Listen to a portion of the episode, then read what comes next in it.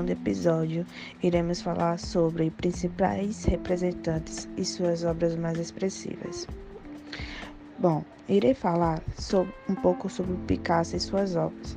Picasso é, uma, é um artista de, de início do século XIX e tem de obras como A Vida, de 1903, que acredita-se que esta obra representa a morte de um amigo de Picasso, muito querido por ele.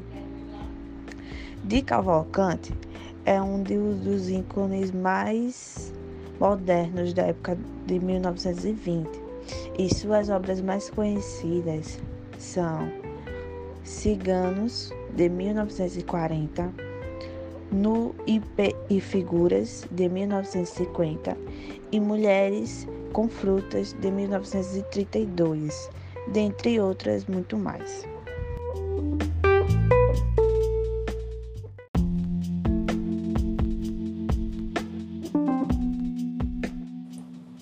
Já em relação aos autores do modernismo, trouxemos dois exemplos.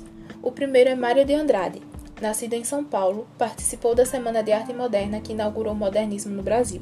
Buscou divulgar os elementos da cultura brasileira, a linguagem formal e a criação de um sentimento de identidade nacional, criticando o passado.